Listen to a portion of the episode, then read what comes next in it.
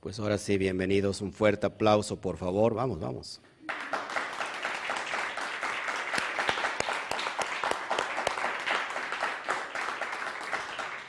Bueno, estamos muy felices todos aquí. Vamos a, dar comienzo a esta porción, por cierto, muy corta, muy corta por lo que yo voy a dar, no porque esté corta. Pero les saludo a todos, a todos, Estados Unidos, Puerto Rico, Cuba, eh, ¿quién más? A ver, más a decir del norte, eh, República Dominicana, eh, Nicaragua. Bueno, pero voy del norte.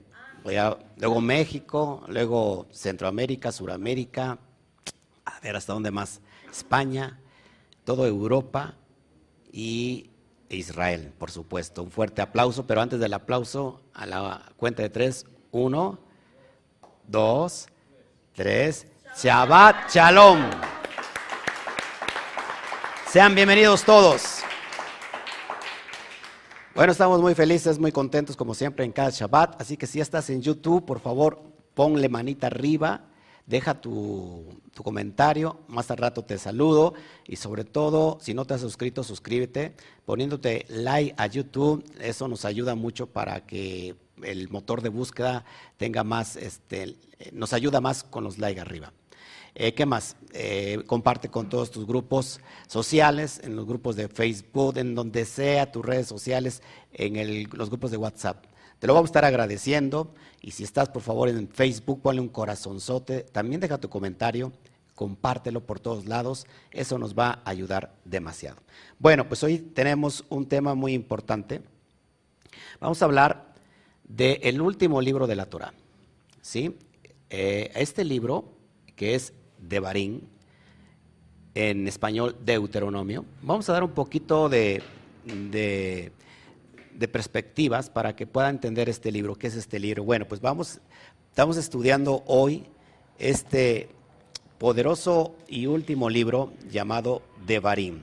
Dabar, que significa palabra, y im, que tiene que ver con eh, plural, ¿sí? palabras. Esta, este estudio le he puesto o le he llamado más que palabras, ¿no? Porque las palabras se tienen que accionar. Y ahorita lo vamos a entender yendo sobre todo desde la perspectiva del Sod, la perspectiva del alma. ¿Todos aquí? Bueno, vamos a entender un poquito que este libro, amados hermanos, es el quinto libro. El Humash significa quinto, el quinto libro de la Torah.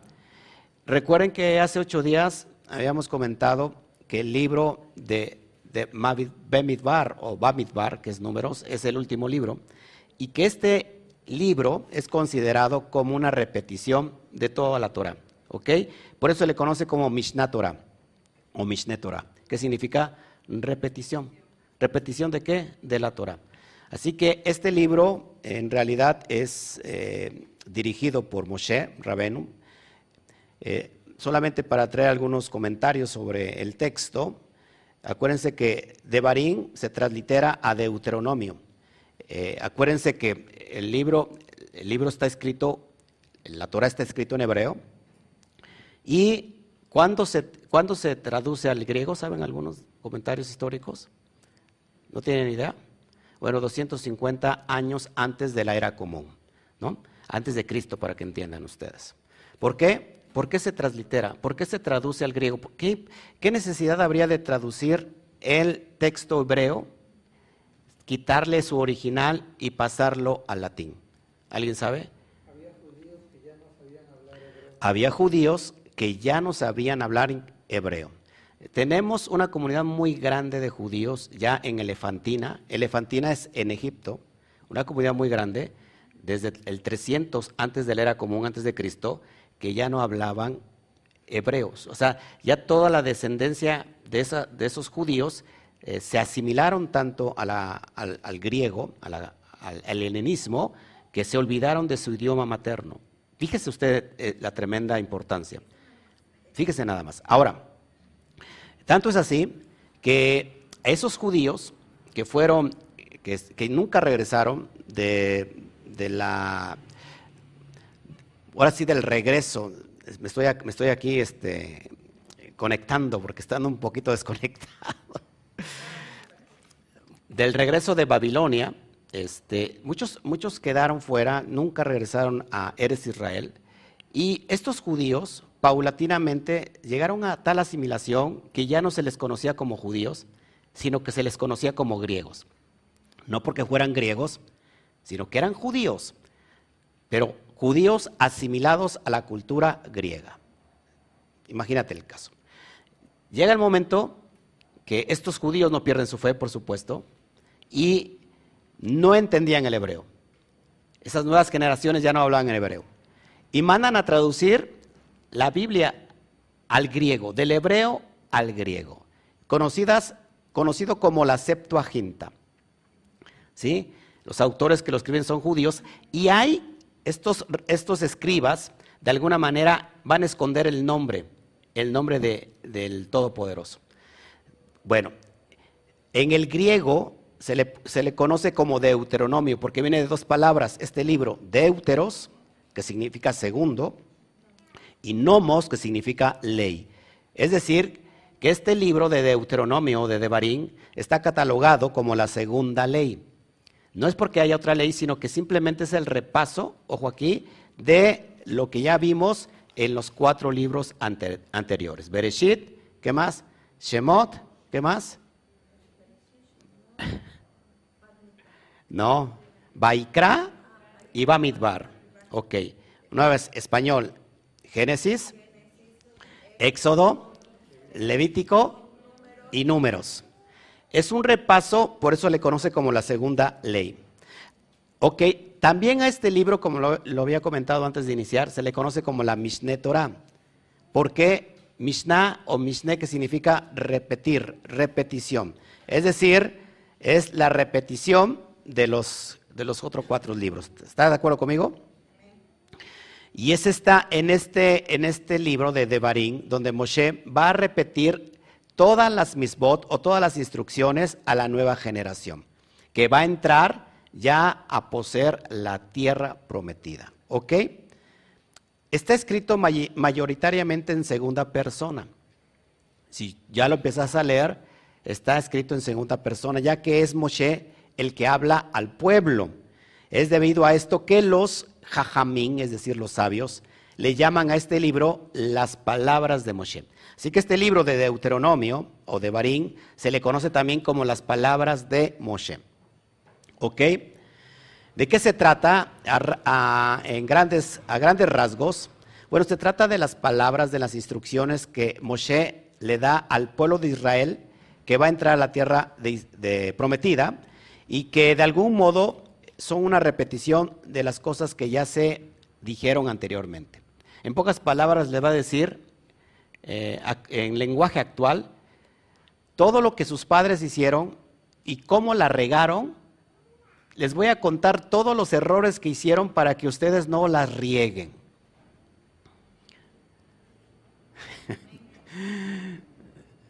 Pues, ¿por, qué, por, qué los, veo como las momias de Guanajuato? Yo creo que las momias de Guanajuato se resucitarían me siento triste hoy, de veras. Amén, dice la otra.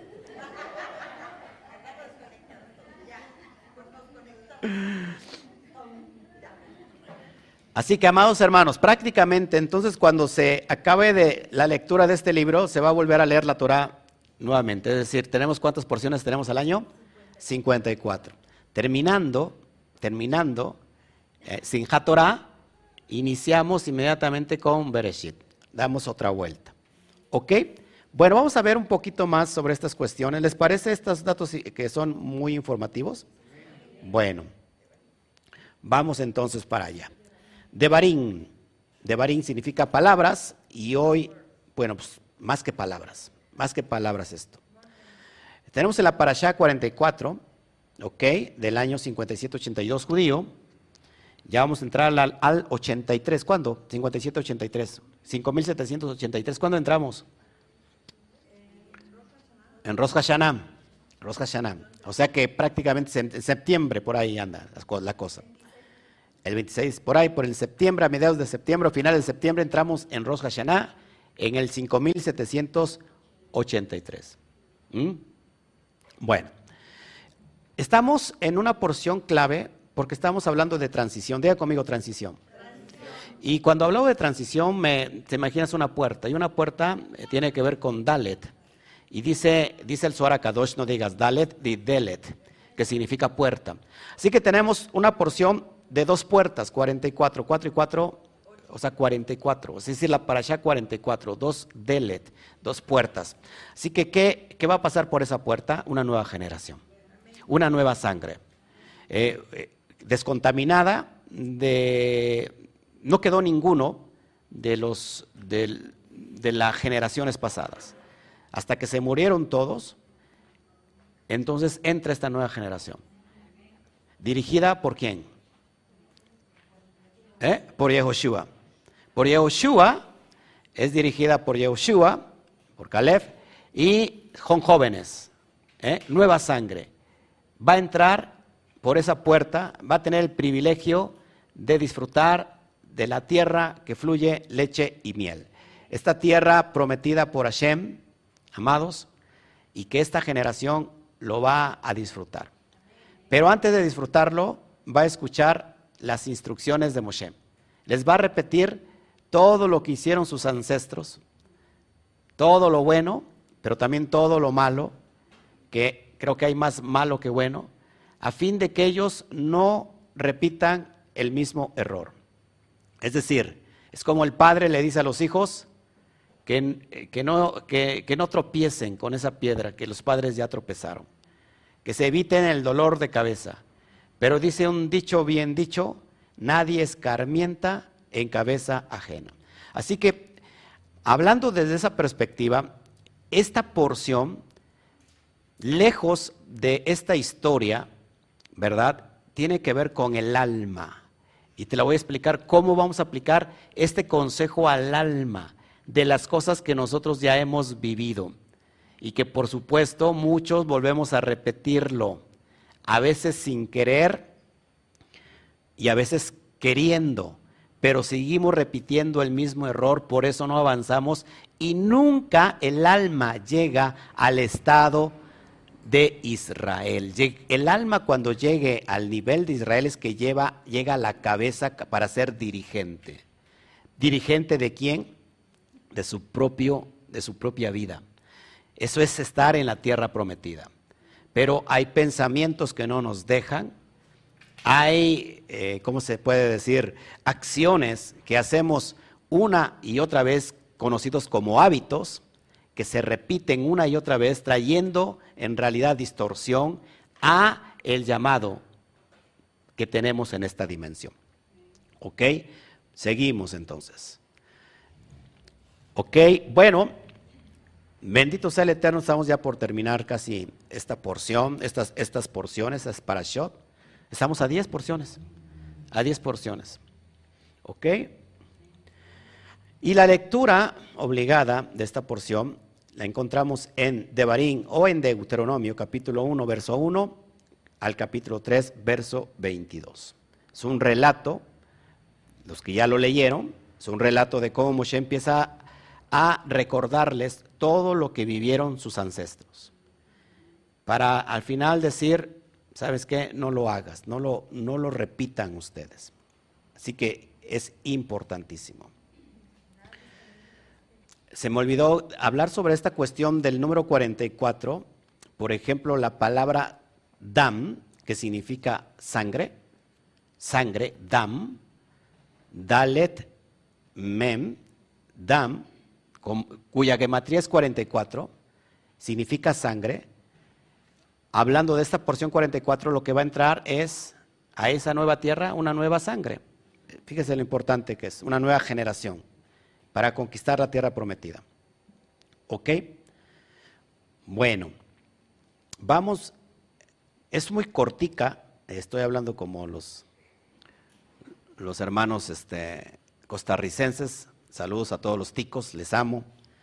Bueno, es muy, muy, muy cortica este, esta porción, pero llena de, de mucho entusiasmo, eso sí. Amén. Bueno, seguimos. Vamos a leer el primer texto, lo ves ahí en pantalla, en Devarim 1.1, como inicia prácticamente, estas son las palabras que dijo Moshe a todo Israel.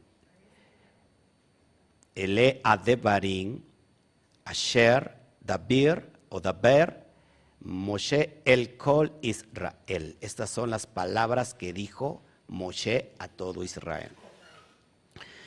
Vamos a entender que dentro de este primer texto hay algo escondido, hay un secreto. ¿Qué es un, es, un secreto? Algo que está oculto. ¿Para qué está el secreto? ¿Para mantenerse resguardado o para, o para descubrirse? Exactamente, la Torah está llena de secretos, pero no para que permanezcan ocultos, sino que en realidad para que se descubran. ¿Ok?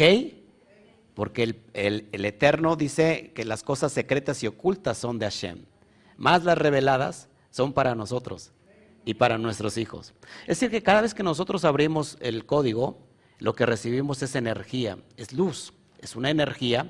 Acuérdense que la expresión mamar, cuando dice se hizo y sea la luz y se hizo la luz, esa luz contiene vida. Sí, porque es ese texto de Bereshit 1.3 donde dice, Bayomer Elohim Yehior Yehior, contiene en el original 23 letras. 23 letras. ¿Y cuánto vale la vida, perdón, cuánto vale la palabra Hayá, que significa vida? Hayá tiene el valor en gematría de 23. Así que esa luz que decía Juan, está resguardada la vida. Así que cada vez que nosotros abrimos códigos, no es para que solamente elevemos nuestro entendimiento o nuestro conocimiento, sino en realidad para que recibamos vida. Por eso la gente tiene que estar despierta, tiene que estar eh, pendiente de todo lo que se abre, porque es como que una caja que está llena de luz, estás tú en la oscuridad y lo que necesitas es luz. Cuando la abras, te llena de esa luz. Eh, es, una, es una metáfora que cuando nosotros encontramos esa luz, nos da vida a nuestro espíritu, a nuestra alma. Y entonces eso repercute en nuestra vida física. Por eso es muy importante que lo vayamos entendiendo. Ok, estas son las palabras que dijo Moshe a todo Israel. Aquí hay un secreto. Y este secreto se convierte en un tesoro. Ha, visto a personas que se dedican a buscar tesoros. ¿Por qué se, se dedican a buscar tesoros? Porque son valiosos. Bueno, haga de cuenta que somos piratas hoy. Y que vamos a, estamos metiéndonos a un buque que está a, no sé, millas adentro en el mar y está a mucha profundidad y hoy tenemos la oportunidad de ser los primeros en llegar a abrir esos cofres, esos tesoros, donde se presume que hay mucho oro, mucha plata, y solamente es para usted. ¿Se imagina? Bueno, esta primera frase, estas son las palabras que dijo Moshe a todo Israel, aquí hay un tesoro. ¿Está listo para abrirlo? Miren la importancia.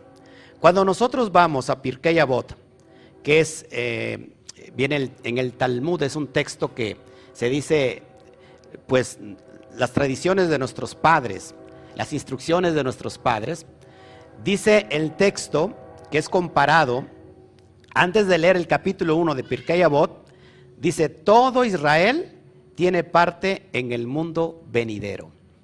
Todo Israel tiene parte en el mundo venidero. Es lo que dice Pirkei Avot. Ahora, présteme atención. Si hablamos que Israel no solamente tiene que ver con una nación, eso es, eso es literalmente, pero la verdadera, el verdadero significado de Israel es que, es que, el alma, el estado de conciencia, estado de conciencia. Cuando conoces quién eres tú, el conocimiento del ser. Cuando conoces quién eres tú, por supuesto, cuando conoces, te aceptas quién eres tú, conoces a Dios. Conoces a Shem. Conoces tu propósito. Así que es bien importante que, según Pirkei Avot, está comparado que las primeras palabras del libro de Devarim tiene que ver que con todo Israel tiene parte en el mundo venidero. Ese es el el cofre del tesoro. Vamos a abrirlo. ¿Ok? Seguimos. Estas son las palabras cuando dice en el texto, estas son las palabras, me regreso un poquito cuando dicen el texto, estas son las palabras. Ele Adebarín, bueno, está haciendo alusión a qué palabras? A la Torah, a la Torah. Ojo aquí. Así que la Torah, presta atención, es el tesoro, ¿para qué? Para tener parte en el mundo venidero. Es el tesoro para tener parte en el mundo del Olán, Olán Abba. ¿Me está entendiendo? Mire, muy importante. Hay personas que, que no creen en la, vida, en la vida venidera. Respetamos. Los saduceos en el tiempo del primer siglo decían que solamente tenían, había esta vida. Vivías, morías, porque ellos creían solamente en los cinco libros de la Torah. Y la Torah no hace mención específica literalmente a, la vida por venir. Sin embargo, metafóricamente está llena de códigos y secretos de la vida por venir. Ojo aquí. Ellos decían, porque el libro, el libro de Génesis dice que el polvo vuelve al polvo, ¿no? Y el espíritu vuelve a Shen que lo dio.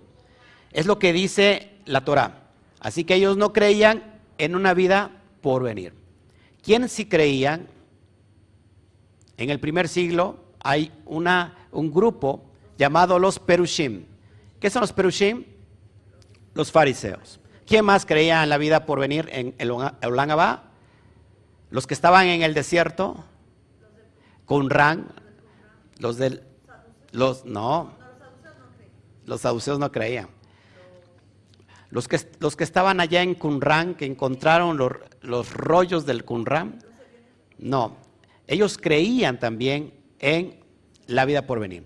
Ahora, está comprobado, científicamente, por supuesto que no está comprobado porque la ciencia tiene un límite, pero hay muchos, hay muchos casos comprobables de que hay almas que no emigran al Olán Abba. ¿Qué es el, el Olán Abba?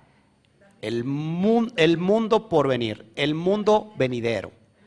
Es decir, la otra vida, donde van los muertos.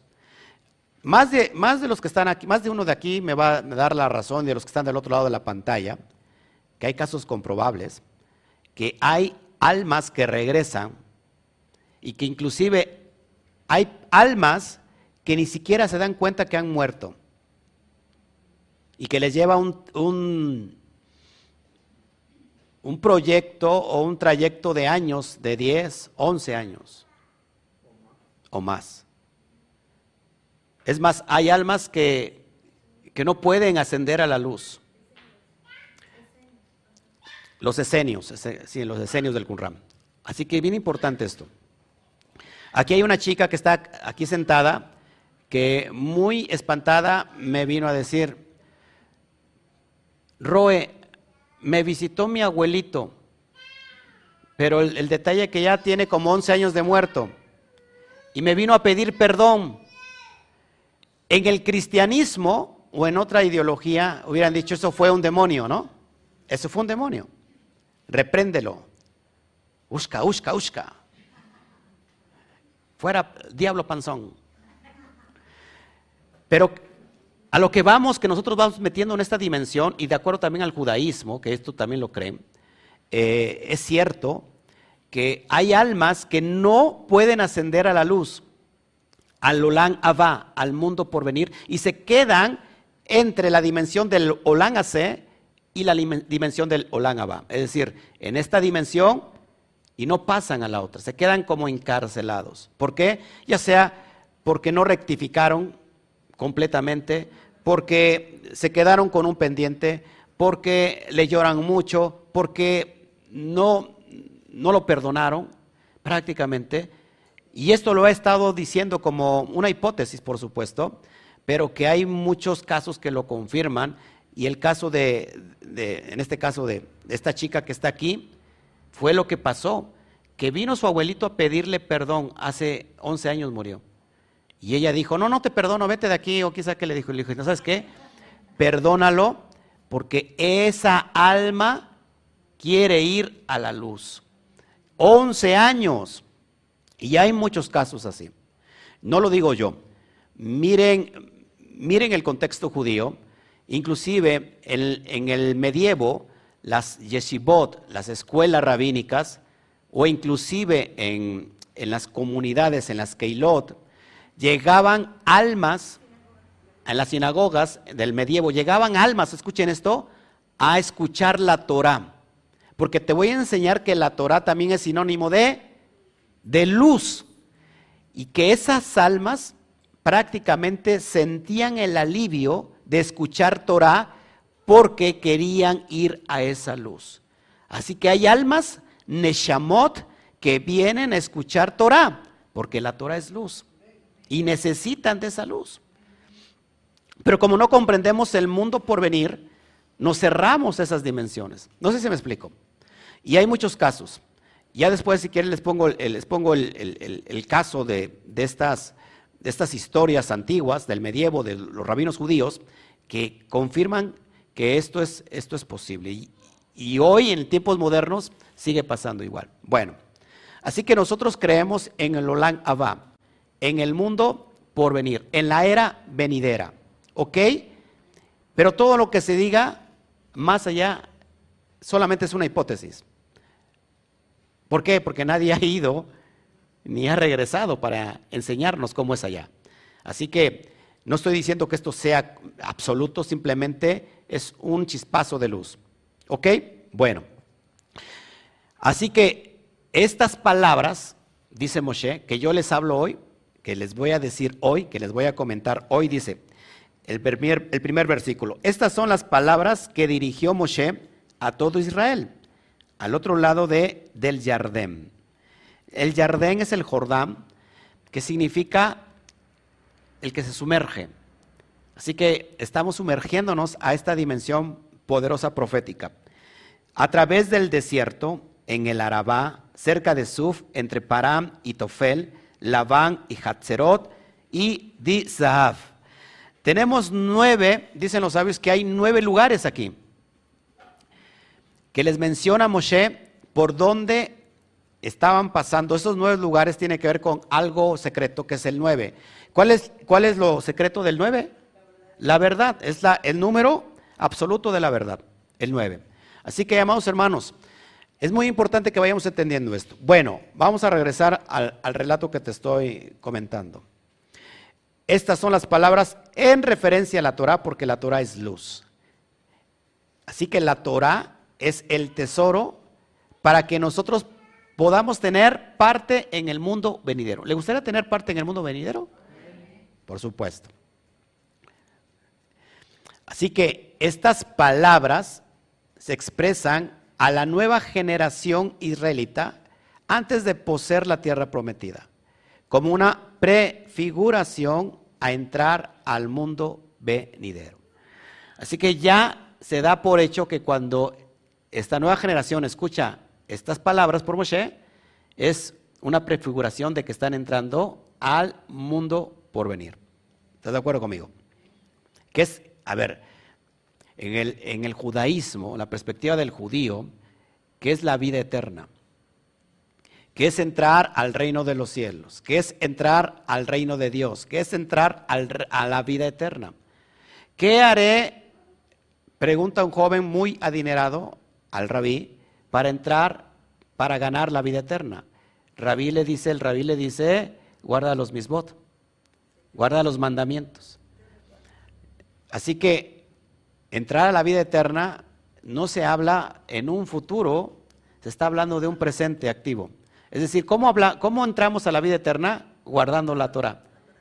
¿Sí? Abriendo los secretos de la Torah, pero sobre todo poniéndolos por obra, porque no solamente son las palabras, como hace un rato, eh, hace ocho días enseñábamos sobre Anabecoag, pero no es el recital mágico de Anabecoag, no, sino es la conciencia con que tú hablas esas palabras. Cuando digo la conciencia con que tú hablas esas palabras, significa que tienes el conocimiento y el que, que, que trae ese poder de esas palabras porque tú las estás activando también en tu vida, las estás poniendo por obra. No sé si me explico. Porque si nosotros, a ver, una vasija, les voy a dar un secreto.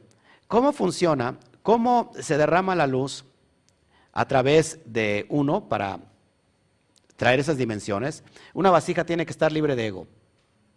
Si hay ego, si hay ego, no se, transmite la luz.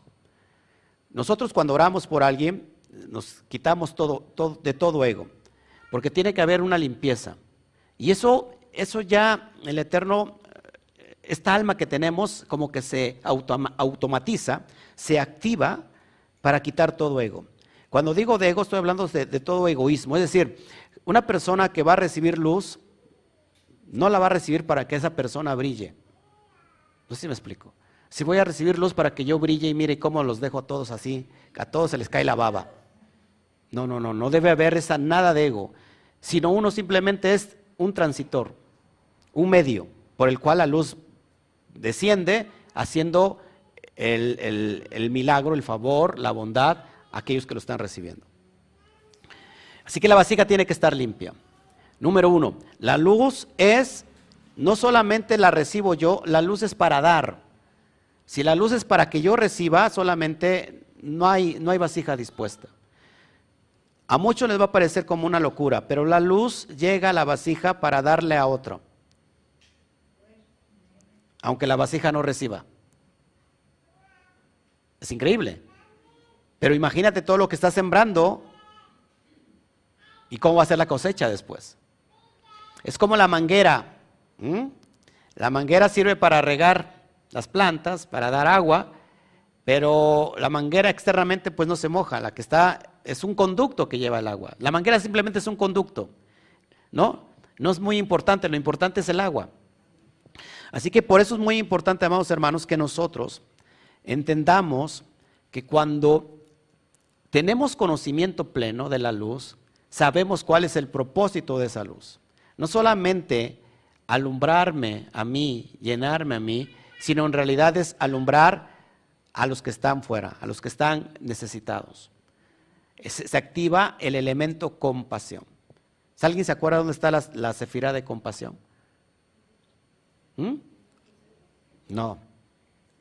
Compasión. Compasión, Gesed es bondad, es amor.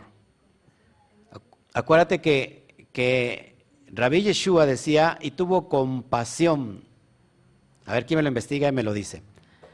Bueno, seguimos, seguimos.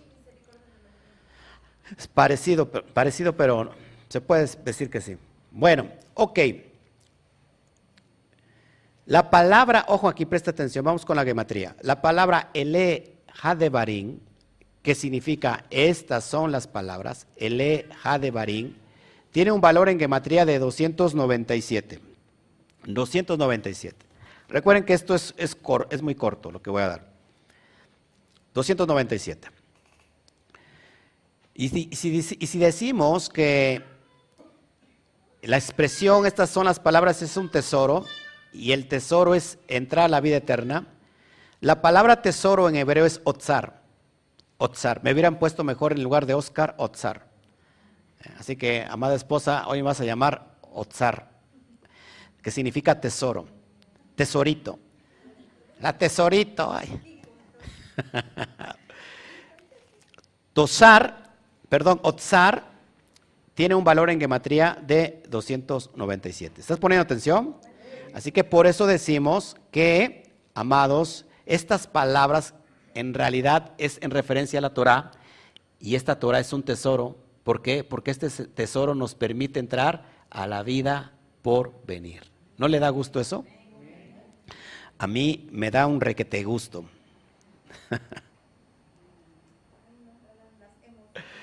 Ojo aquí. Estas palabras son en realidad, amados, este tesoro que hemos venido a buscar a este bajo mundo. Recuerden, ¿por qué estamos en, en este mundo bajo, en el mundo bajo? Porque tenemos que elevar nuestras almas. Y venimos aquí para elevar las chispas divinas para hacer ticum. Todos nosotros aquí somos unas chispas fragmentadas de Dios. Somos, somos fragmentos de Dios. limitados, perdón, pero de alguna manera fragmentos. Es decir, que todos pertenecemos a una gran alma, a una gran Neshama, al Adán Kadmon, El mundo de Adán Kadmon es la parte arriba de Keter, donde Hashem de alguna manera se desprende, ¿sí? Porque nos crea su imagen y semejanza.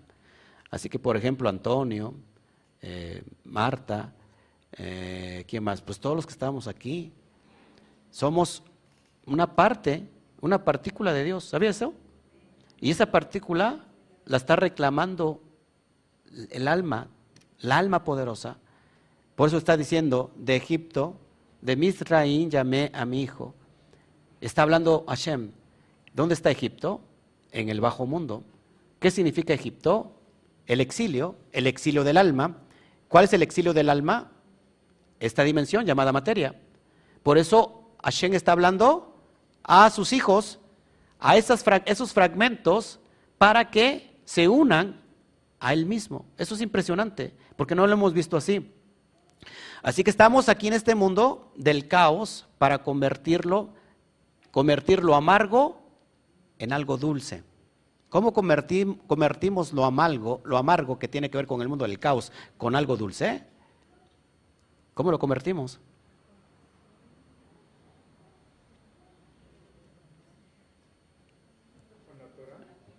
Con la Torah. Estudiando la Torah trayendo el Aleph. Si traigo al Aleph, endulzo el caos. Porque palabras que son, que tienen un aspecto negativo, se transforman en algo positivo. Así que estamos en este mundo de abajo para ir al mundo de arriba. Y no es casualidad que el Eterno nos puso en el mundo de abajo, porque si estamos en el mundo de abajo es para traer bendición, porque somos partículas de Hashem. Así que en este caso, que estamos hablando de almas fragmentadas, tenemos, no tenemos que seguir fragmentándonos, porque ¿qué es lo que hace la religión? Se nos fragmenta una y otra vez. Se, levantan eh, comisiones, se levantan eh, comunidades y viene una división y hay de esa, de esa comunidad se crean dos, tres comunidades. Y así sucesivamente. Estamos fragmentándonos. La idea y el propósito es desfragmentarnos. ¿Cómo nos desfragmentamos? A través de la luz, a través de la, luz de la Torah. Por eso es muy importante que pongamos mucha atención. ¿Ok? Bueno, vamos a seguir. ¿Hasta aquí hay alguna una duda? ¿Estamos entendiendo esto de la fragmentación? ¿Cuántos lo habían visto así? ¿Cuántos conocían o sabían que somos parte de un alma muy grande? de la Adán Cadmón? Bueno, pues ya lo sabe. ¿Cuántos de ustedes de alguna manera en su interior sienten que son especiales? Esa especialidad, amados, es producto de la esencia divina en nosotros. Yo fui chiquito, algún día fui chiquito porque también crecí, no, nací, crecí, bueno, no tanto, este, era güerito, era rubio de ojos azules, yo no entiendo por qué la incredulidad. Pero el, Eterno me, hizo bajar de dimensión para, ser humilde. Lo que pasa es que un día caí en, un, en un caí en, un, en, una fosa de aguas negras. Estaba toda tapada. Era, un, era así un llano y estaba yo cazando mariposas. Estaba yo chiquito. Eso es realidad, hermano. Se, se ríe el hermano, pero bueno, caí porque estaba, haz de cuenta que estaba así todo como fuera un llano, estaba tapado con, con, hojas. Y caigo al pozo y me estaba ahogando. Había solamente un pedacito de tabla ahí y eran aguas negras. En serio, eran aguas negras, hermana. Este, el Eterno me, me provió, puso ahí un perrito que me agarró de aquí, me jaló hasta allá y salí todo negrito. Y desde ese entonces quedé negrito, pero bueno, fue voluntad de Hashem. ¿Y por qué dije del pozo? Bueno, porque todos somos de alguna manera especial. Pero yo sabía que el Eterno me había librado, de otras más me libró, menos cuando me casé, pero eh, yo creo que es mi ticún. Eh, se, ve muy, este, muy convencido aquí el joven. Este, pero sentía que era especial. No sé si a usted también le pasó eso que sentía hay una especial conexión. Bueno, eso es la chispa divina que tenemos cada uno de nosotros. Y que por eso buscamos ascender. Pero a veces no encontramos cómo ascender. Y le voy a enseñar cómo hacerlo. ¿Está consciente? Bueno, entonces, ¿cuál es, cuál es el, el secreto aquí? Que estas palabras, refiriéndose a la Torah, es el tesoro. ¿Ok? Es el tesoro. El Eja de Barín, 297, su gematría. Y Otzar, su gematría es 297. Estas son las palabras, este es el tesoro. ¿El tesoro para qué? Para entrar al Olán Abba. Amén. Baruch Hashem. Bueno, seguimos. La primera frase de esta parasha contiene 27 letras. Ahí lo pongo en pantalla para que lo lea, lo, lo cuente. Tiene 27 letras. ¿Y luego qué hacemos con las 27 letras? Bueno, la palabra or ¿Cuántos saben qué significa or? Pues luz. Su gematría normal es 207, pero su gematría ordinal, es decir, que Aleph vale 1, Bat vale 6 y Reish vale 20. Estamos hablando de gematría ordinal. ¿no? Conforme están eh, colocadas es el orden ordinario. Tiene un valor de 27.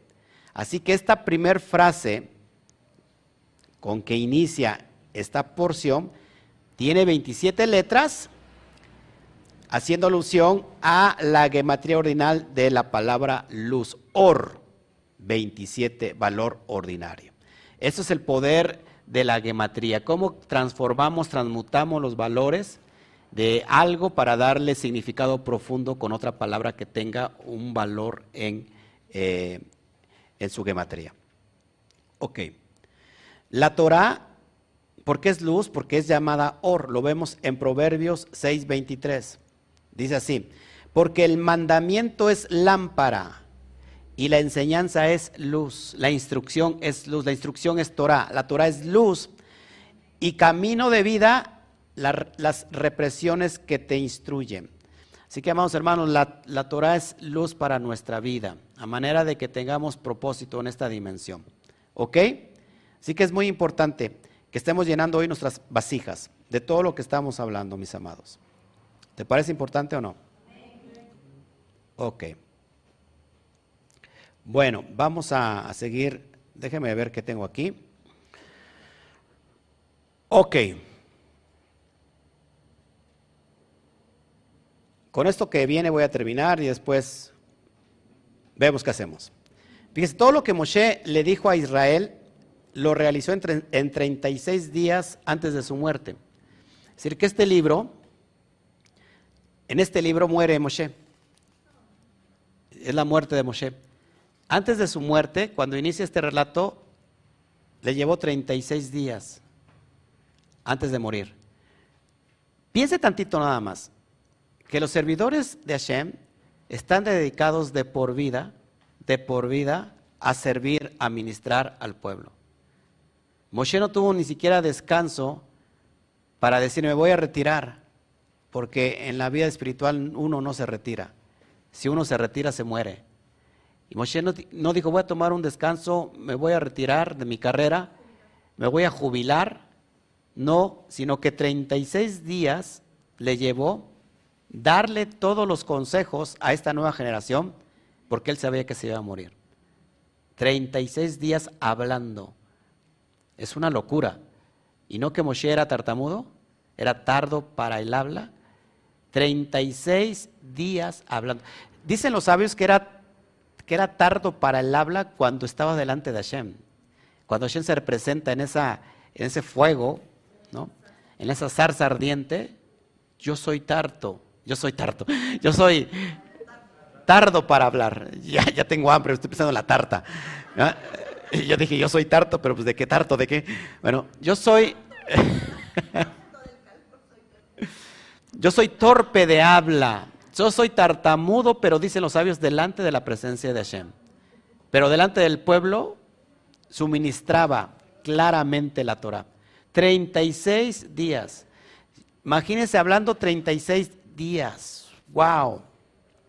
Bueno, ¿cómo, cómo, se cómo eh, calculamos esto? Bueno, comenzando el relato inicia en el primero del mes de Shevat. Ahí lo dice el texto, si lo empieza a leer en los versículos de abajo. En el, primer, en el primero del mes de Shevat, en el año 40, después de salir de Misraín, 40 años tuvo que soportar a los ingratos, estos malagradecidos que hablaron mal de Dios todo el tiempo. Hablaron mal de él y de su hermano. 40, yo 40 años me voy a, los, no sé, al cielo mayor, 40 años. Y dice, y que 40 años puede salir de Misraim, de Egipto, hasta el séptimo día de Adar. Así que son 36 días antes de su muerte. Moshe habló a lo largo de 36 días. Yo creo que me quedo, me quedo tieso. wow. Dice el libro, conserva una conexión con el resto de la Torah, como nos dice en el versículo posterior. Así fue cuando Moshe terminó de escribir las palabras de esta Torah en un libro hasta su conclusión, en el, en el 31-24. Bueno, ya casi termino. Y mire la importancia. La primera palabra de esta porción, ele, que dice ele hadebarim, es decir, estas son las palabras. La palabra ele tiene un valor de 36. Haciendo conexión directa que a los 36 días antes de su muerte, de la muerte de Moshe. Y bueno, esto es todo. Y vamos a dar el fundamento o la aplicación interna del alma. ¿Cómo funcionamos en esta vida? El hombre se hizo hombre por medio de la palabra. Por medio de la... en realidad, esto es una realidad, esto es una verdad. La palabra es la expresión del alma. Si no hay palabra, no hay comunicación. Y si no hay comunicación, no existe nada. Cuando no hay palabra, existe la comunicación impresa, y existe la comunicación de las señas, existe la comunicación de los gestos, ¿no? Del, arte, porque el arte comunica, la música, el arte, todo, pero todo proviene de la esencia de la palabra, de la expresión. ¿Por qué? Porque a través de la expresión se creó todo lo, lo visible, toda la materia. Así que si el alma no se expresa, hay un gran desequilibrio. El detalle está, amados hermanos, que de vez en cuando tenemos que, hacer un alto total en nuestra vida. Y cuando digo un alto total es literalmente sentarte para pensar todos los errores que has tenido hasta este tiempo de tu vida. Que hagas un alto para que empieces a introspeccionar, hacer una introspección interna, echarte un clavado a tu interioridad y pensar en todos los errores que cometiste en el pasado. Porque a veces no hacemos eso y seguimos caminando la vida y seguimos 40 años dando vueltas en el desierto y no nos paramos a pensar en lo que hicimos ayer, si estuvo bien o estuvo mal. Y si nosotros pensamos que estuvo mal, tenemos que hacer algo para corregirlo. Para que cuando nos paremos de ese lugar, entonces ahora sí podamos entrar a la tierra prometida. Moshe, en este caso, significa los pensamientos que le está dando al alma y que esta alma reflexione de todo lo que hizo en el pasado, de todos los errores que cometió. ¿Para qué? Para que no lo vuelva a cometer, para que inicie una nueva vida, una nueva dimensión, una nueva entrada ¿Por qué? Porque el propósito es elevar el alma. Pero el alma no puede ser elevada si lleva atado todos los pensamientos del exilio, todos los pensamientos de Misraín, todos los pensamientos de, los egipcios. No podemos ir a esa dimensión elevada. No podemos transitar a la elevación si tenemos todavía la mente egipcia.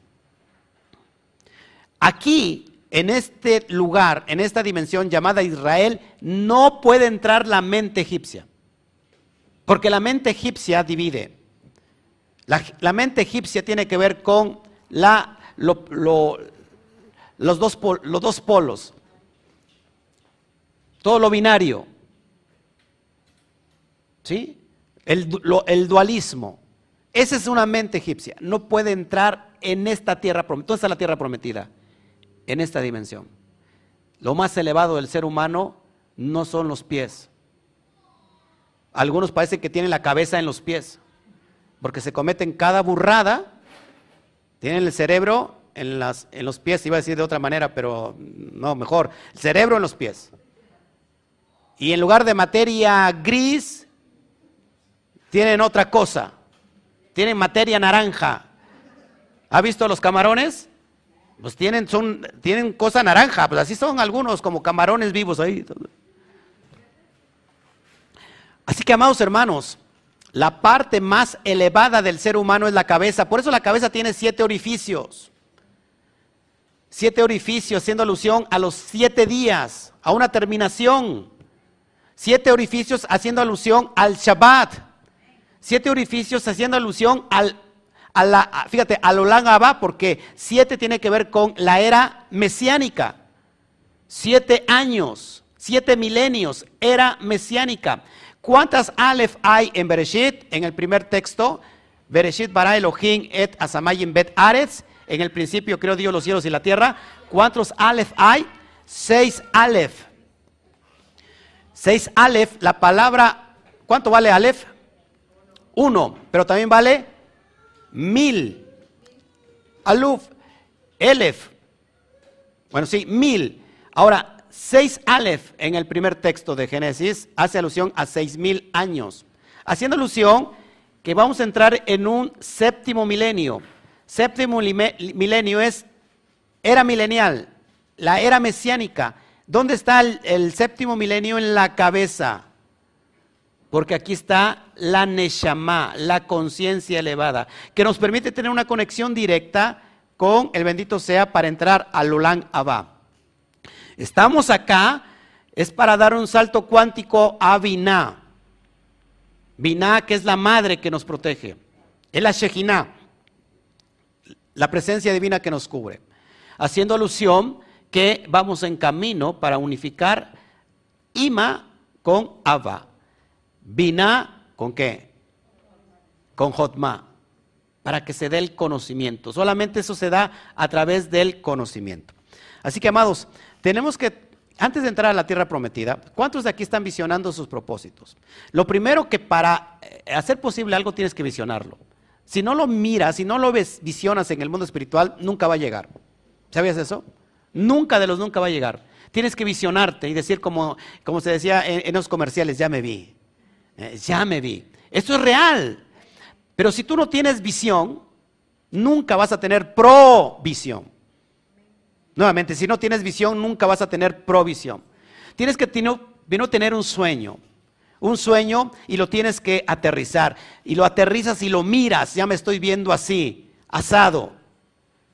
Pasé por una concesión que no les voy a decir cuál, ni tampoco el lugar, pero pasé y dije, eh, para la otra vengo por eso.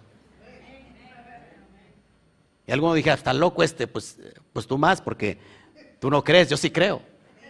Pero visiónalo. Y cuando lo visionan, lo primero que viene, la, parte lógica te dice, eso es imposible. ¿O no? ¿No les dice eso? Pues qué mejor, qué mejor, porque ya te está confirmando la propia duda que lo que estás visionando tiene propósito poderoso. Lo visionas y lo miras y entonces viene la provisión. Esa es la tierra prometida. Pero la tierra prometida no la vas a visionar si primero no elevas tu conciencia. Si no sales de Egipto, lo que vas a ver en Egipto solamente van a ser pirámides. Y voy a voy a entrar a una pirámide para que me gane más dinero. Pero el que, el, que gana el dinero es el que está en la cabeza, no tú. Así que si estás en Egipto vas a estar viendo ladrillos. ¿no? Porque es lo que vas a hacer siempre ladrillos. que son ladrillos? Fortalezas mentales. Que curiosamente, en lugar de liberarte, las fortalezas mentales te van, te van bloqueando de llegar al punto de tu propósito. Si estás en, Egipto vas a ver camellos, ¿no? Vas a ver, vas a ver desierto. Nunca vas a poder visionar. Tienes que quitarte la mente egipcia, ¿sí? Vas a ver espejismos, por supuesto, y tienes que meterte a la mente de Hashem. Ya por eso decía Pablo, todos nosotros tenemos la mente del Mashiach. ¿Y qué significa la mente del Mashiach? Es tener una conciencia elevada llamada Israel. No es que, no es que eh, Yeshua esté eh, en uno, no, no, significa que Mashiach, Mashiach que es la luz primigenia, la luz que se crea antes de todas las cosas que da vida, esa luz está en nosotros en la mente, porque la mente nos lleva al conocimiento, al dad. Ahora conozco quién soy. Antes te había conocido de oídas, pero ahora mis ojos te ven.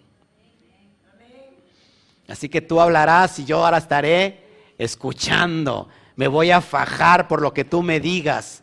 Eso es impresionante, ese es el DAD. Y entonces cuando tienes el DAD, ya no estás visionando lo que está a tu alrededor, que es Egipto, que es el exilio, que es el engaño, que es la mentira, que es la idolatría, que es la ignorancia. Entonces miras, visualizas la tierra prometida y la tierra prometida donde fluye leche y miel. Y es ahí donde llegamos, pero antes de entrar y antes de poseer la tierra como una nueva alma, porque estás dejando las cáscaras, ¿han visto las, serpientes y los, eh, por ejemplo, los reptiles, las, las, ¿cómo se llaman? Las tarántulas, ¿cómo cambian de piel? Se llama exoesqueleto se quitan ese esqueleto y haz de cuenta que estás viendo otra, tarántula. Yo te lo digo porque yo vendí antes, eh, tenía una tienda de mascotas. Una serpiente, los, los, los, las, eh, camarones de mar, tenía peceras eh, marinas y de repente dice, ya, ya me nacieron otros camarones, wow. No, era solamente el exoesqueleto, pero exactamente igual. Y cuando ese animal cambia toda su piel, queda su carcasa suavecita, es ahí donde peligra que se lo puedan devorar. O sea, toda esa dureza es, una, es como algo muy blandito, es susceptible. Por eso, amados hermanos, muchos de nosotros no queremos cambiar, dejar las cáscaras, porque nos sentimos susceptibles al cambio. ¿Qué voy a ahora voy a dejar mi ideología, ¿en qué voy a creer? ¿En qué me voy a sostener? Yo creé en esto, ahora ya, ya no, ¿qué voy a creer? ¿Por qué? Porque son miedosos al cambio. Prefieren estar en la, en la mentira, prefieren estar en Egipto con tal de no exponerse y romper su cáscara. Dile al de junte, rompe tu cáscara. Dile, como tarántula te ves bien, pero deja ese, ese viejo esqueleto. Cambia, transfórmate como la oruga. Cambia, ¿me entiendes? Entonces, Nefesh, para romper Nefesh tiene que romper la cáscara y pasar al Ruach. Ese nivel donde están las emociones. Ese nivel es importante. El nivel de Ruach es el equilibrio. Si, si no hay equilibrio, no buscamos el equilibrio, vamos a estar siempre en Nefesh. Y Nefesh es la parte animal, la parte más baja, la parte más inferior. Es, son los, son los, los sentidos. Solamente es el instinto animal. Pero luego las emociones están gobernadas por Nefesh. Es decir, somos volubles, volátiles, somos compulsivos, impulsivos, hacemos rabietas, ya no importa la edad, se hacen rabietas. Ahora, si no rompo la cáscara, no voy a salir de Egipto. Cuando rompo la cáscara salgo del nivel Nefesh más bajo. Dejo los cocodrilos, ¿no? Dejo todo lo que es Egipto y paso al nivel del Ruach. Porque en Ruach ya me está esperando esta dimensión de que si ya llego a Ruach estoy equilibrando mis emociones. La inteligencia emocional es tan importante. Y cuando yo soy inteligente emocionalmente, no me dejo llevar por el qué, por el cómo, por el qué dirán. No me, no me dejo llevar por los insultos. En el mundo tendrás tropiezos, pero hay de quien vengan los tropiezos. Sino que me domino a mí mismo. Y si me domino a mí mismo en el nivel ruach, puedo dominar cualquier cosa. Puedo dominar hasta el mundo entero. ¿Sabían eso? Ahora, cuando estoy en el nivel del Ruach, estoy equilibrado, entonces el proceso es entrar a la Neshama, la tierra prometida. Pero antes de entrar, tus emociones te tienen que sentar y decir, a ver, mi Toñito, siéntate de aquí. Vamos a hablar, vamos a charlar un momento tú y yo. Vamos a hablar, vamos al cuarto oscuro, porque en el cuarto oscuro se revelan los propósitos de Hashem. Y en el cuarto oscuro, pues eso dijo el rabí Yeshua, cuando ores al Padre, entra en la intimidad, cierra la puerta donde nadie te ve porque el Padre te va a poner en lo mucho, te va a poner eh, en lo público. Así que es, tiempo de sentarse a platicar contigo mismo. ¿Cuántos platican con usted mismo? A muchas personas dicen, yo no platico conmigo mismo porque me caigo gordo, me caigo gorda. Es necesario platicar con uno mismo. Cuando platicamos con uno mismo, es Moshe que te está diciendo, a ver, siéntate mi hijo, siéntate mi hija, vamos a recapitular todo lo que has vivido, al menos en estos 10 años, todo lo que la regaste. Tienes que estar consciente de todo lo que la regaste. Ya no eres un niño, ya no eres una niña para estar actuando de esa manera. Por favor, sé consciente. No repitas lo mismo que hiciste en el pasado. No tropieces con la misma piedra. Va a decir, no, pues tropiezo con una nueva. No, ni tampoco. Sino que aprende, delimita. Ahí está el poder. Y ahí nos encontramos. En el nivel emocional. O tenemos la autoaceptación, es decir, nos aceptamos. ¿Cómo se le dice cuando te caes bien?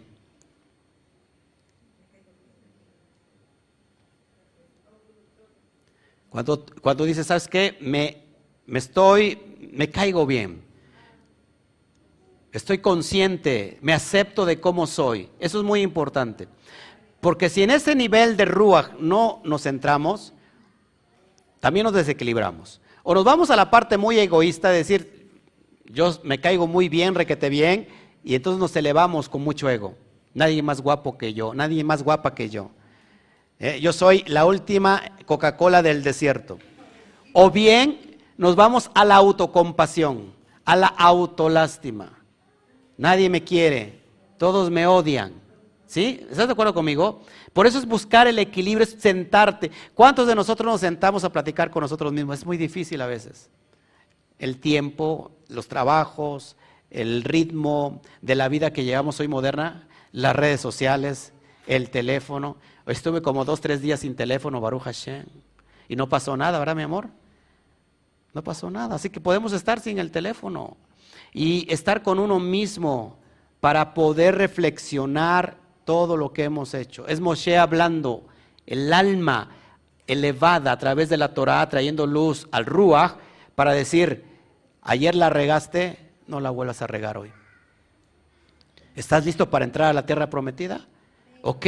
Pero no vuelvas a hacer la burrada que hiciste ayer. Aprende de ese error.